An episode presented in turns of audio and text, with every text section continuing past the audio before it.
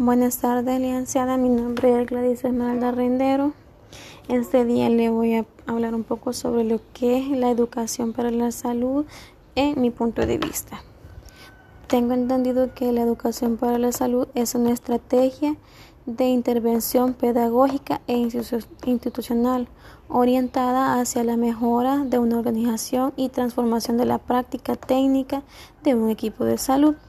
La educación es la vía más adecuada para alcanzar el desarrollo humano, fomentando las competencias que incluyen conocimientos, habilidades, destrezas para, que cada persona desarrolle y comprenda sus capacidades. También entiendo que se entiende la educación para la salud con enfoque integral como un proceso de generación de aprendizaje, no solo para el, para el autocuidado,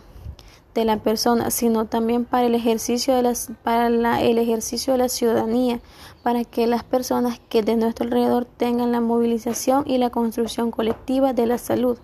la, en la cual participan las diferentes personas de los desarrollos del desarrollo de la comunidad. Por otra parte, también comprendemos que para vivir mejor no solo es el individualismo, sino en grupo para, para vivir mejor en una comunidad se debe de cooperar en el aprendizaje y en el desarrollo de una comunidad.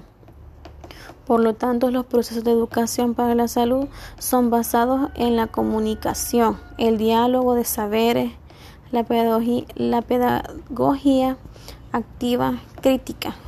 y participativa, y así se transforma y se logra eh, y se logra que el individuo aprenda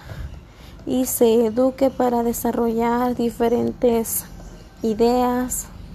crea y tenga la visión de mejorar su salud, los factores de riesgo que posee y la comunidad sea más sana.